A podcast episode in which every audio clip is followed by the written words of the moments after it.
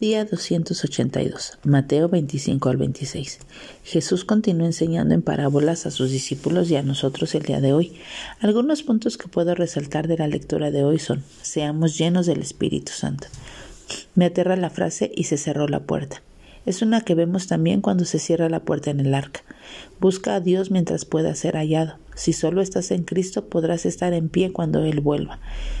Y si ya has aceptado a Cristo como tu Señor y Salvador, procura estar lleno del Espíritu siempre. Velemos y oremos continuamente. No podemos vivir vidas distraídas, perezosas, inmaduras y desconectados.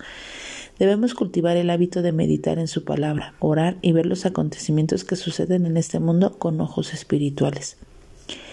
Invierte en el reino.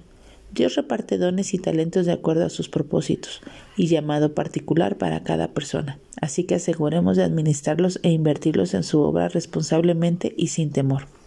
Hacer la voluntad de Dios a veces no es fácil.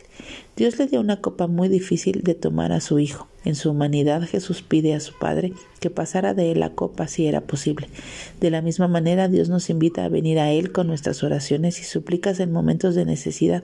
Somos humanos y hay situaciones verdaderamente difíciles, pero al igual que Jesús, estemos listos a rendir nuestra voluntad a la suya, sabiendo que aunque no podamos comprender en el momento, su voluntad siempre es mejor que la nuestra y le trae mayor gloria. Dios no necesita que nosotros le defendamos. En nuestro celo por Dios muchas veces nos enfrascamos en argumentos y en contiendas para defender su nombre o valores. Y la intención es buena, sin embargo, siempre debemos recordar que Dios es capaz de defenderse solo. Él es nuestro ayudador, nuestro defensor. Nosotros no somos el suyo. Nuestra única responsabilidad es soltar su palabra. Ella se defiende sola. Todos somos capaces de negar a Jesús. Los discípulos que estaban tan listos para defenderlo cuando vinieron a arrestarlo salieron huyendo y lo abandonaron.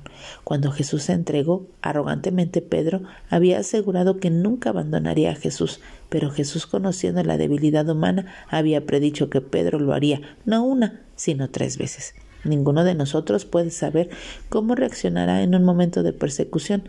Quisiera quiera Dios hallarnos fieles y dispuestos a seguir a nuestro Salvador sin considerar nuestras propias vidas. Así que que Dios nos ayude, que tengas un buen día y que Dios te bendiga.